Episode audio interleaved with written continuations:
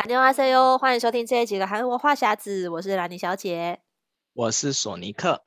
好，这一集呢，我们跟大家聊一下哦，因为其实像过年前啊，很多人会接到一些那种电话行销或是那种电话诈骗的电话，这种几率就比平常的时候高很多。那其实诈骗电话这件事情，在台湾跟韩国都还蛮常发生的。像索尼克最近自己就遇到了一个例子，好像还蛮有趣的，跟大家分享一下。对，因为其实韩国最近也，尤其最近这几年，就是感觉就是电话诈骗越来越多。然后像我自己也常接到。嗯然后只是最近接到一个很很好笑的诈骗，他是打来，他是语音电话，然后一开始就直接说他是驻韩的中国大使馆来电，然后说我的呃身份证有疑似被盗用，然后必必须要我赶快拨哪一个号码，或或者是按按几号，然后转接到他们那个驻韩中国大使馆来求解决。然后我就心里想说，哦、呃，奇怪，我哪个时候有中国 中国？中华人民共和国身份证。这样，那我就一听我就知道是诈骗，嗯、但是就我我那时候我当下都没有直播回去了，然后但是我在网上有看到有人分享是说他真回拨回去了，然后接了人就自称他是驻韩国的中国大使馆，然后但那个那个打电话的那个也就是一开始就直接跟他讲韩文，因为他就是觉得他是在韩国嘛，对，想要测试他一下，就发现对方他不会讲韩文，不知道他。不知道他在说什么，然后因因为他其实他一开始打电话过过过去，他是用韩文跟他讲讲说哦，我刚才接到电话啊，怎么说用韩文，然后就那那个人就很淡定跟他讲说，这是中国大使馆，请讲中文，然后就心想就觉得有点不太对，因为照理说，如果你是韩国的中国大使馆，你基本上会有一些韩文的底子嘛，对啊，对，然后但他就是没有，然后后来他就跟他讲说哦，你的那个中。国身份证好像被人拿去办了一张信用卡，然后刷爆了啊，怎么怎么的，然后叫他必须要去处理，然后他就问他说：“你对这张信用卡有没有印象？”然后那个人当然说：“哎，我没有，我没有办那个信用卡这样。”对。然后，然后他就后来那个人就反问他说：“哎，是不是我的身份证被克隆了？”然后那个人就。听不懂什么是克隆，你知道吗？然后就说你、啊、克隆是什么？没听过。嗯、对，然后我我因为我就觉得那也觉得很好奇，然后我就去问我的中国同事，我说什么是克隆？这样他说克隆就是复制，就是你的、啊、我的身份证被拿去复制，被人复制拿去盗盗办那些，但他那个人不知道。哎，他讲话有点台湾腔，然后就一立马就被拆穿，说是那个是诈诈骗电话。然后后后续的，我看他录的影片，后续就一直在逗那个那个诈骗的那个人。然后我就觉得挺好玩的。然后我就跟我同事讲说，哎，下次如果再接到这个电话，我也想要回拨一下，回拨回去就是看一下是什么反应。说，哎，我哪时候突然多了中国国共那个。中华人民共和国的身份这样子，我觉得还蛮好玩的，就比较比较摆明的，就是打电话，哎，我一接就啊，这一定是诈骗的那种感觉。对，那兰宁，你在台湾有没有接过类似的诈骗电话？我之前在台湾，其实我有时候都觉得说，这个字不知道是哪里流出去的，因为台湾其实还蛮常蛮、嗯、常发生这种。电话诈骗，而且新闻也常常在报，然后就会推你什么反诈骗的那个那个好好电话，就宣导说，如果遇到的话，就一定要有警觉。对，其实我觉得大家都、嗯、台湾人都普遍有这个常识，可是我我我也以为我自己应该不会被骗，可是我曾经有一次就接到家用电话打来的是那个他自称是鉴宝局的人，然后我那时候就有点紧张，因为我觉得就是好像通常。像这种什么国税局啊、健保局，平常不会打来的，然后打到家用电话，我就觉得，哎，好像好像真的是发生什么事情。我那次就真的有按照对方的指示，我就因为通常都要报身份证字号去核对身份嘛，我就报了。然后他就问我说：“哦，那你现在住在哪里？通讯地址什么？”就是我都把这些个资告诉他。嗯。可是我后来心里也觉得好像不太对，就是讲一讲，我也觉得说，哎，会不会我也接到诈骗电话？我后来才惊觉。我，但是我中间本来、哦、我一开始是真的就是很老实的，他问我身份证字号跟地址电话，我都是回答了，因为我那时候我没有，哦、我可能真的没有想到，我就我就我就明明看了很多次的新闻，可是我还是就相信了，然后到后来我是自己突然发现说，哎、哦，会不会是诈骗？我在突然惊觉，所以我就赶快挂电话了，然后我事后我在、哦、我就。我我可能我觉得对方其实也没有要骗我钱的样子，因为他也没叫我转账啊，嗯、他也没有讲些什么的，可是我就我就可能我就觉得没有没有要求我转账，应该就不是诈骗吧？可能真的只是要说我的什么资料怎样的事情。嗯、但他也诈成功诈骗到你的个子，你的身份证对，对，可能可能我就想说报身份证资料还好吧，就是如果要核对，常常需要核对身份什么的。可是那次的经验就让我觉得说，哎，你真的会不知不觉的，只要是这种国家公家机关打来的，通常大家就会比较相信。现如果是因为因为因为呃很多就是都会透过这种公家机关的名义来诈骗，是因为觉得人、嗯、就是一般人对于这种会比较觉得是是大事情。如果他只是随便打来就是要借钱或者什么，你一听就会挂断了嘛。可是如果是公家机关打来，你就会觉得哎、欸，好像要听一下他要讲什么。所以很 多人就是因为这样被骗了。可是就真的很很真的很容易，我觉得就是太你会不知不觉就会照着他的指示。讲下去，嗯、对，因为像韩国现在最流行的那个电话诈骗，他们也是打电话来，然后他们是假装说是政府，可能是什么某某检察官，哦、然后就说啊，现在抓到一个什么犯罪集团，然后里面有你的通账，然后问你说是不是有办这个这个账，这个这个账户某某银行的账户，哦、然后他可能已经大概也知道你一些什么资料，然后你你就会回答说啊，我可能。哎，我好像有办，或是我没有办，但不管你有没有办，他就说，反正你现在这个身份是被怀疑说那个是有涉及洗钱或冻结绑定你所有身份证的所有银行的账户之类，然后要求你去 ATM 做操作，然后这个就是跟我们很熟悉的，对对对，这样的 ATM 然后去转那个，所以现在很现在所有韩国那个银行的 ATM，就是你在领钱之前，他第一个画面已经是告诉。告诉你说，如果是检，他说检察官不会主动打电话给你，这样叫 ATM 操作。如果是有这个的话，一定百分之一百都是诈骗这样子。哦、然后他都会先先跳，所有的银行都会先跳这个画面，然后你要按，就是不是不是不是检察官打给你的那个电话，你要按不是，他才能进入 真正 ATM 的操作。嗯、对，所以我第一次，我现最近去，我第一次看到这个画面，我也觉得很奇怪，为什么问我说是不是有接到什么电话？后来才发现是。大部分的韩国人都是有接到这个这种诈检察官要求转 ATM 操作的那个困扰，所以很大部分都是这类的诈骗。台湾好像也之前也流行过一阵子那种检察官，对不对？他有一些哦，对，法院的这种也蛮多的。然后，可是我常常觉得很好奇耶，为什么是一定要去 ATM 操作？就是是不是你的什么？就直接转账不是？对，可是为什么检察官会叫你去 ATM？其实这两件事情我也连接不起来。可是还真的很多人就会按照那个指示，哦、因为我的一个呃以前的主管，他就是他他就是一个他其实是一个蛮有名的名嘴，是一个我们觉得是一个高知识、哦、高知识分子，但是他就是自己自曝说他有被诈骗集团骗过，而且他就真的是按照指示去找了 ATM 转钱，而且他转了第一次好像转了三万吧，他还转了第二次。哦然后后来是后来是他自己才突然发现说，哎，好像被诈骗，因为钱不见了，然后才赶快去报案。哦、就是而且很多其实我们新闻上常常看到被诈骗的人都是高知识分子，很多是教授啊或是什么，就是这些人通常会觉得自己怎么可能会被骗，然后就觉得就就结果就真的被骗了。因为我后来还有看到有一个，就是也是韩国网友的案例，他说他接接到了不是电话，是一个简讯。哦，那种也是，对对对对。但他韩国是这样，他是装作是就是对方的妈妈，就是哦，我现在手机摔坏了，在修理，说我拿别的电话发给你，但是我有急事，你能不能先转多少钱到这个账户这样给我？所以我现在。现在那个呃手，因为韩国不是都流行手机验证、本人验证，然后提款那一些嘛？他说因为我那个手机现在故障，所以离不了钱，哦、所以但我又急需用钱，那你能不能转多少钱到另外一个账户去？这样的，嗯、我看很、嗯、有有些人是知道这样子的诈骗，然后有些人就临时联络不上家人，然后或者什么，他可能就是啊想说，哎，他急着要用钱，可能钱也不是非常大，然后就直接转过去，然后但是就转过去就有去无回了。对啊嗯，我觉得，然后我还有，嗯，嗯我还有接到一个还还蛮特别的一个电话，哦、但是那个时候那个时候人还还在台台，哎，我韩国好像也接到类似，就打电话一接起来，他就说啊，爸爸救命啊，然后有谁要打我啊，什么什么什么的，然后然后然后我接到我就哎，我哪个时候有小孩这样子，然后我就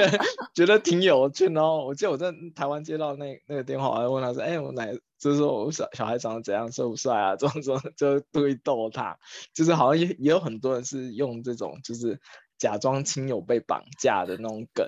这个是比较老派了，因为我记得这是大概我小时候就有流行过这种，他就是假装你的小孩被绑架，哦、所以他一打来的时候就会先有一个装小孩哭声的，就是啊妈妈我被绑架了什么什么之类，就很害怕。然后很多其实家长就会一听就心慌，哦、其实是对于有小孩的人来讲，他会很紧张。所以尤其以前小时候有一阵子很流行那种绑架案，所以这种诈骗手法就真的会骗到人。然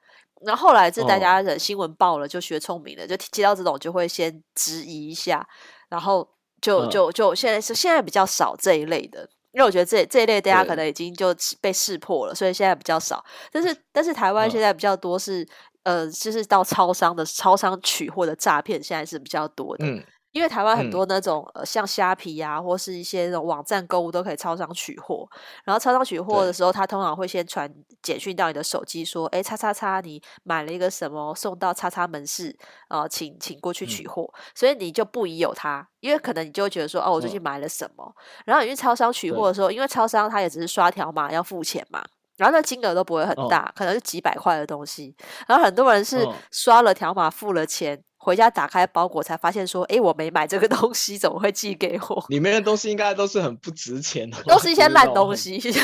啊，然后他可那那种可以退款吗？呃，我听到我的案例好像是说可以，好像是可以争取，但是我也有看到有人就是在那个超商群组去去怪罪在超商身上，就说，哎，你们怎么没有把关？怎么会？就是你们应该要去，就是他就觉得超商要负责任。可是老实讲，超商只是代收，嗯、所以他这个货品内容物是什么，他根本不知道，他只是认上面的名字是你，嗯、然后你去拿货的时候，他请你拿身份证验证，但是只能代表这个东西是寄给你。但不能证明里面的东西是什么，uh, 是不是你买的？所以我觉得这个、uh, 这个责任是在那个取货人的身上，因为你自己没看清楚嘛，你就只是看到说、uh, 哦，这是我的名字，我就取货了。可是上面其实你还是可以看，可能它有条码或是它的包装，就 uh, 就可以看出来说这不是我买的。所以就是已经发生过太多次了，就是很多人都是去拿回家才发现说这不是我买的。所以就是要建议 大家说，你去取货一定要核对一下，因为像虾皮的话，它可能上面就条码上就会写虾皮嘛，然后那个就是你可以自己，就是因为虾皮的 app 也会同步显示说你的东西已经送到，对，你的东西已经送到门市，它是 app 加上简讯一起通知。如果你只收到简讯的话，你可能就就不确定说你这个东西是从哪里寄来的。然后呢，因为那金额也不大，所以很多人就不会怀疑。如果这东西要两三千的话，你可能就觉得说，哎，我没有卖这么 多东西吗？因为通常超商取货东西金额都不大啦，就是不会是太贵重的东西。所以这个也是，我觉得这个这个是现在台湾比较普遍的诈骗。就是如果有超商取货习惯的人的话，就是要特别注意。可是，在韩国反而是不流行超商取货，所以还没有这样子的诈骗。对，韩国超商取货，大家大家都是直接放放在门口，然后所以。超商取货之前本来有推一阵子，但好像好红不起来，所以那个取货柜全部都被撤。不过刚才说到超商，我突然想到有一个也是韩国的诈骗，但它是一个很血泪的诈骗，oh. 就是我看到的是一个那个中国的留学生在韩韩国的留学生，然后他是嫁了去打工，然后他想说可以赚一点学费，你知道吗？然后在去的时候他就。因为是便利店，不是要寄很多东西嘛，很多设定什么按钮，对。然后他就好像是上的是夜呃下下午班，然后他就接到就是 GS 二十五的那个总公、uh. 自称是总公司的某某某某代理打电话来说，哎，一开始先打电话来说，哎，你的店你店长在不在？然后他就说，oh. 哦，店长不在。然后说，哦，好，那我打店长私人电话以后再再打过来。然后那个。工读生想说啊，他也他反正也不知道是谁嘛，就挂断。然后那个那个那个诈骗电话在隔了十十几分钟打电话说，我刚才已经跟你们店长联络到了，说啊是这样，我们中国那个我们总公司那边要回收某那个，因为韩国很流行礼品卡，就是 Google Play 的礼品卡，嗯、就是我们要回收那个礼品卡，去把那礼礼品卡拿过来，然后告诉我背背后的那个条码，就是他他不是那个条码可以充值嘛。对，然后告诉叫他去把那一整排拿过来，告诉他条码。然后那个那个工读生他不知道，因为他也第一次上班，所以他什么都不清。然后听说，哎，有有一个那个总公便利店总公司打电话来，然后就只好照着说，因为他也说他跟跟店长联络上了，怎么样？嗯、然后他就照念把一整排的那个礼品卡的后后面条码全部都都用给他，因为他叫他先刷，先刷入机器，其实那个其实是。结账，把那个礼品卡结账完成，哦，然后他的后面那个条码不就被激活了嘛？对，就可以去去充值。然后就先他说你先刷过一次那个电系统以后，然后再告诉我后面条码。然后那个人就傻傻的，就是刷了，嗯，然后所有的都告诉他以后，然后他挂电话刚挂没多久，发现哎店长来了，然后就那个人就跟店长说啊，刚刚有个总公司。的人打电话来给给我说已经跟你联络好怎么怎么，他就说啊没有没有没有这个他那个店长没有收到总公司的电话什么什么，然后就是我问他说你做了什么，然后他把一整排的礼品卡的序号都告诉他了，哦，然后他们就赶快去报警，但是已经来不及，嗯、那个钱已经被转出去了，是好快哦，转转出去对，然后结果我后来看到就是他隔天更新就停产他。本来想要去就是暑暑期去赚个钱攻读，然后他入入职了一个礼拜以后，他现在变成每天在那边还那个他被刷盗就是倒卖出去那些礼品卡的钱，就他每个月就是在那边做白工，然后我就看到就是快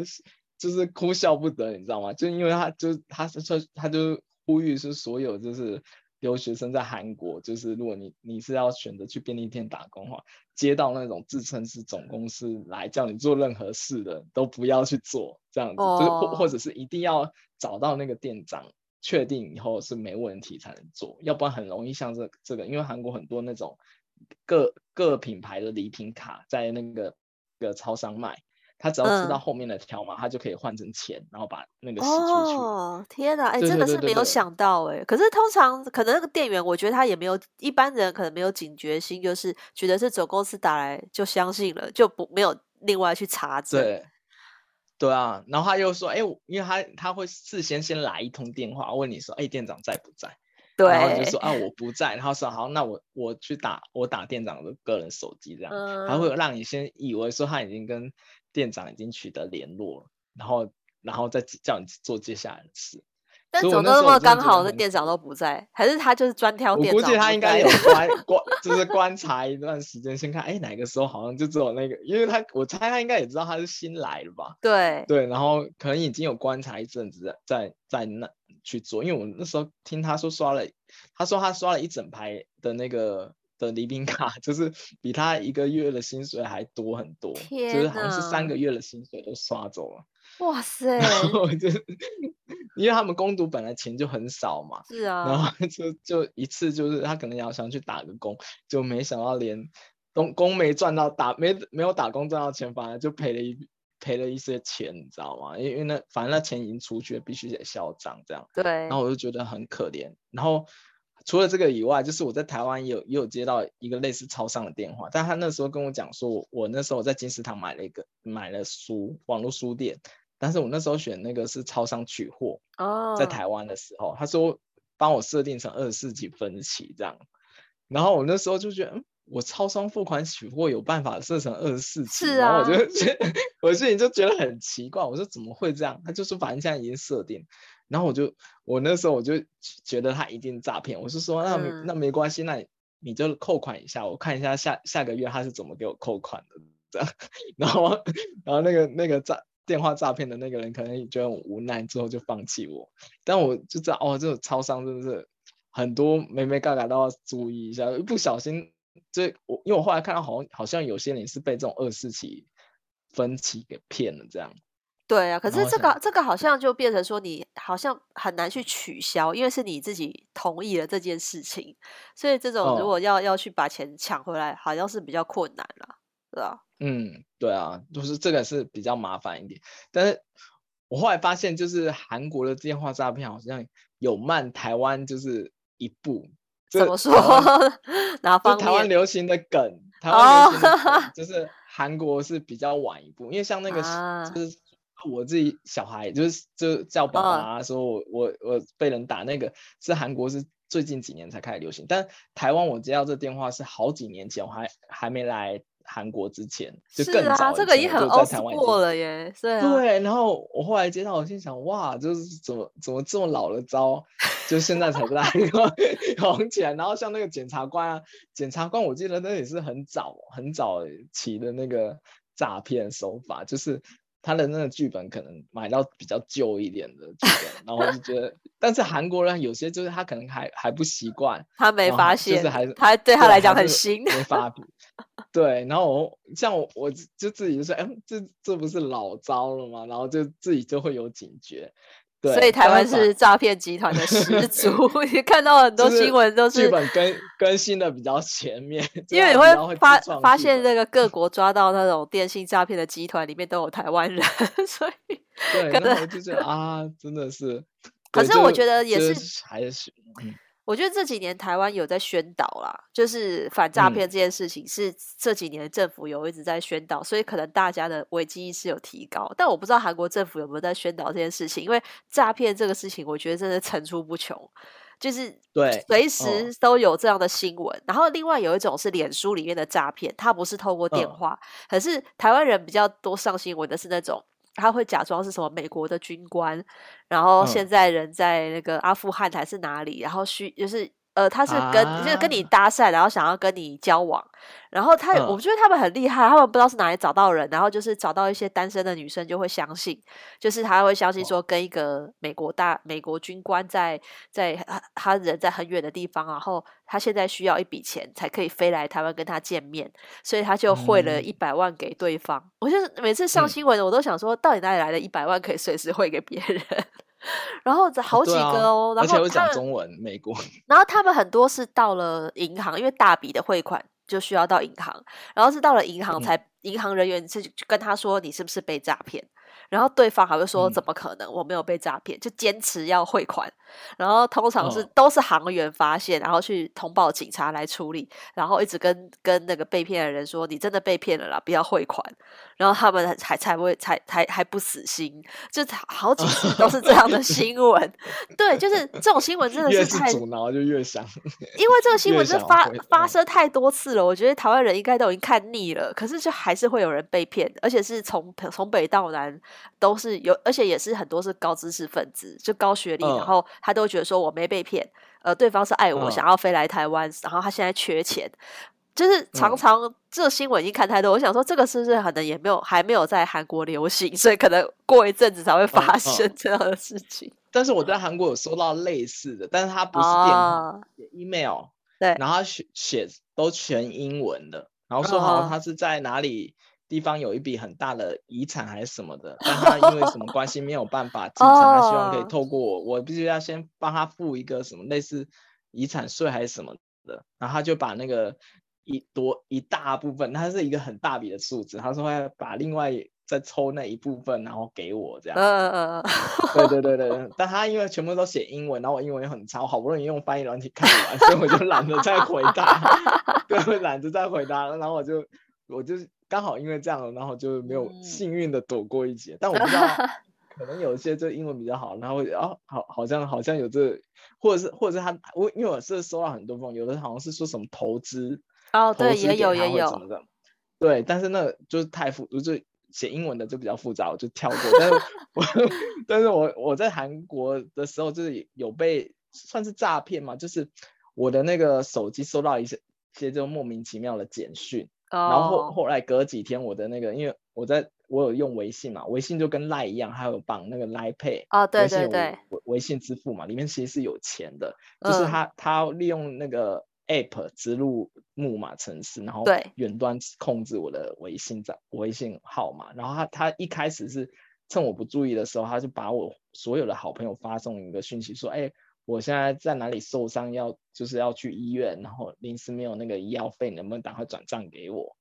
就是赶快转这个钱，他每一个都转。然后那时候我有个中国同事，他就看到以后，他就打电话给我，然后就问说：“哎，你现在人在哪里？有没有怎么样？”然后我就说：“没有，我现在正在跟女朋友约会，要看去看电影，怎么了？”然后就是跟我讲说有这事情，然后我在。马金，我就打开登录以后，发现我我真就是微信里面所有的那个联络人全部都传了那个简讯。哦，然后就按强制登出，没过多久以后，对方也把我强制登出，就是他就个 一直在登录、登出、登录、登出这样。然后后来后来就是我那个打电话给我朋友，就直接跟那个人对呛，就说：“哎，你根本不是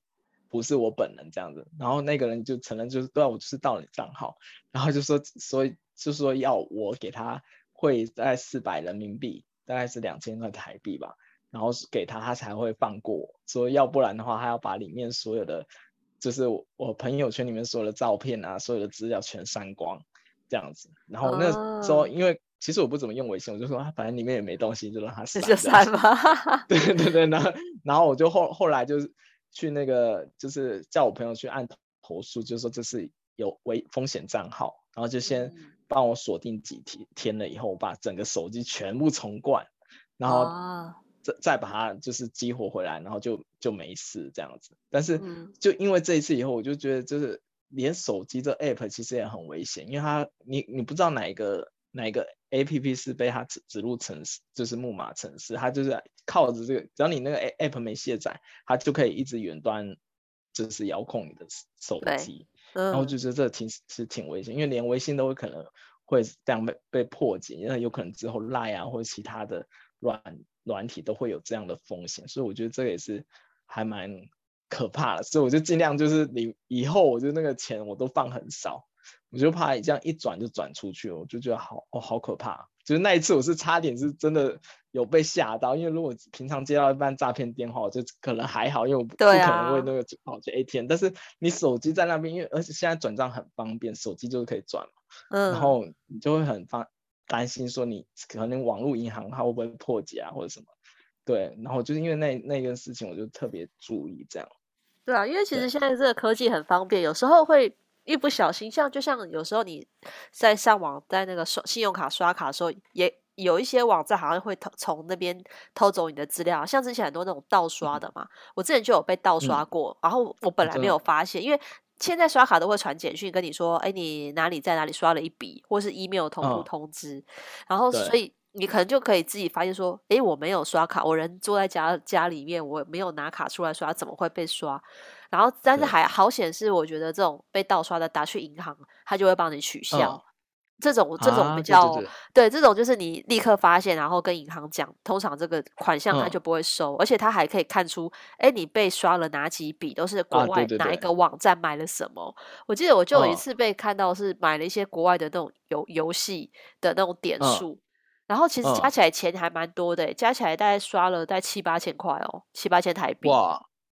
对，那一定会被罚，因为嗯，因为我现在在韩国，然后。我其实也用台湾信用卡，我我之前也有一个被盗刷，是花花旗的卡，嗯嗯，但它很贱的是，它每一个月只只刷你四百块或是 三百块台币，啊、是哦，对，然后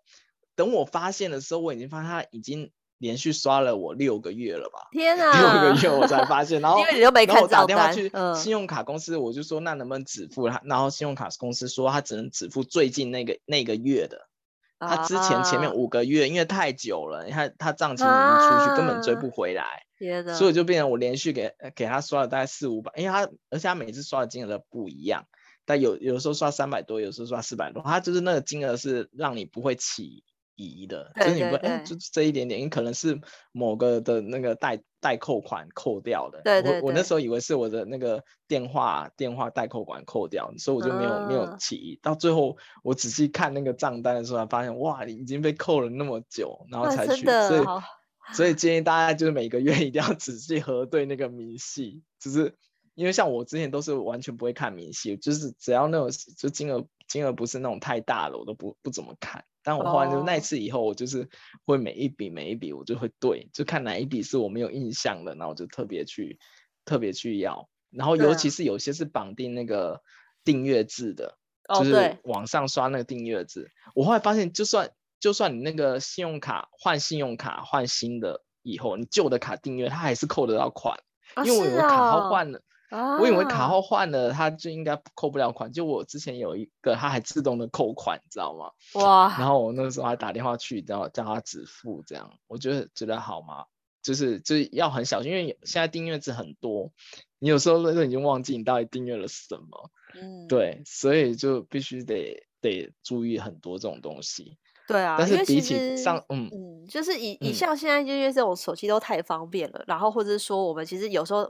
我觉得大家有时候警觉心不够，就很容易在中间就会被骗。不管是像你这个盗刷啊，或是这个手机呃简讯诈骗，或是电话诈骗，有时候就是你刚好有，我觉得有时候你明明知道这可能是诈骗，可是不知道为什么就就相信了。所以我觉得大家这 个警觉心还是还是要有啦，尤其就是像现在真的是。我觉得像这种手机的那种什么保险还是什么银行，也是不三不五时就会打来。啊、对，对，所以其实大家也可以建议可以加装有一个那个 Who's Call 可以来那个来电辨识的 App，所以你就可以阻挡一些这种。对，就可以上面就会你在接之前就知道大概是谁谁，然后有些诈骗电话它会显示说这个是很多人常被举报说是诈骗电话的。嗯嗯嗯。对，而且但因为像韩国的保险公司很几乎都是跟银行绑在一起。Oh. 所以你一开始我常接到原因是因为他一开始都会打电话来说，哎、欸，我是新海银行，uh. 或是我是有利银行，然后说，哎、啊，你个你是我们资深用户怎么怎么样，那我要跟你讲一个说我们有个回馈方案，所以你就会一直想要听下去，然后听到后来才发现说啊，原来是又是保险推销，然后我就才会才会挂他电话，因为台湾的话就是保险公司跟银行分。公司是分开的嘛，嗯、大部分都是分开，就比较一听到是保险公司，我可能就不会想要去。对对对。然后韩国是都几乎跟银行是绑在一起的，所以就有时候上班接到你又不知道要挂还是要怎么样，然后就一直听他讲这样子，我觉得这是比较大的差异。对啊，所以这这是就是大家要警觉性还是提高一点。我觉得如果是银行推销就算了，可是千万不要就是傻傻的听到最后，然后去 ATM 转账。我是觉得啦，其实可能对我来讲，我觉得各自各自泄露虽然也不是好事，但至少我觉得你不要就是。把钱也转出去给给这种诈骗集团，那就真的千万不要去 ATM。然后，如果你是 做攻读的话，也千万不要去用动那个礼品卡，礼品卡也是很危险的事情。就是你讲那个号码就可以把钱转出去，我觉得这也是很夸张的一件事。对啊，我觉得就是第一个是要提高警觉性，第二个就是比较贪心。有时候这个优惠是，比如说被伴随一个简讯来，就是如果你做了什么事情，可得到什么回馈，通常。就是天下没有白吃的午餐，所以大家一定要就是谨记这一点，就是不要贪心的话，就可以减少被骗的机会。那今天这一集就跟大家聊到这边喽，那也欢迎大家继续加入我们韩国话匣子的脸书社团。然后如果想追踪韩国的讯息的话，可以追踪我的粉砖 Hello Lenny 兰妮小姐，还有索尼克的玩转韩国。那我们下礼拜再见喽，拜拜。嗯，拜拜。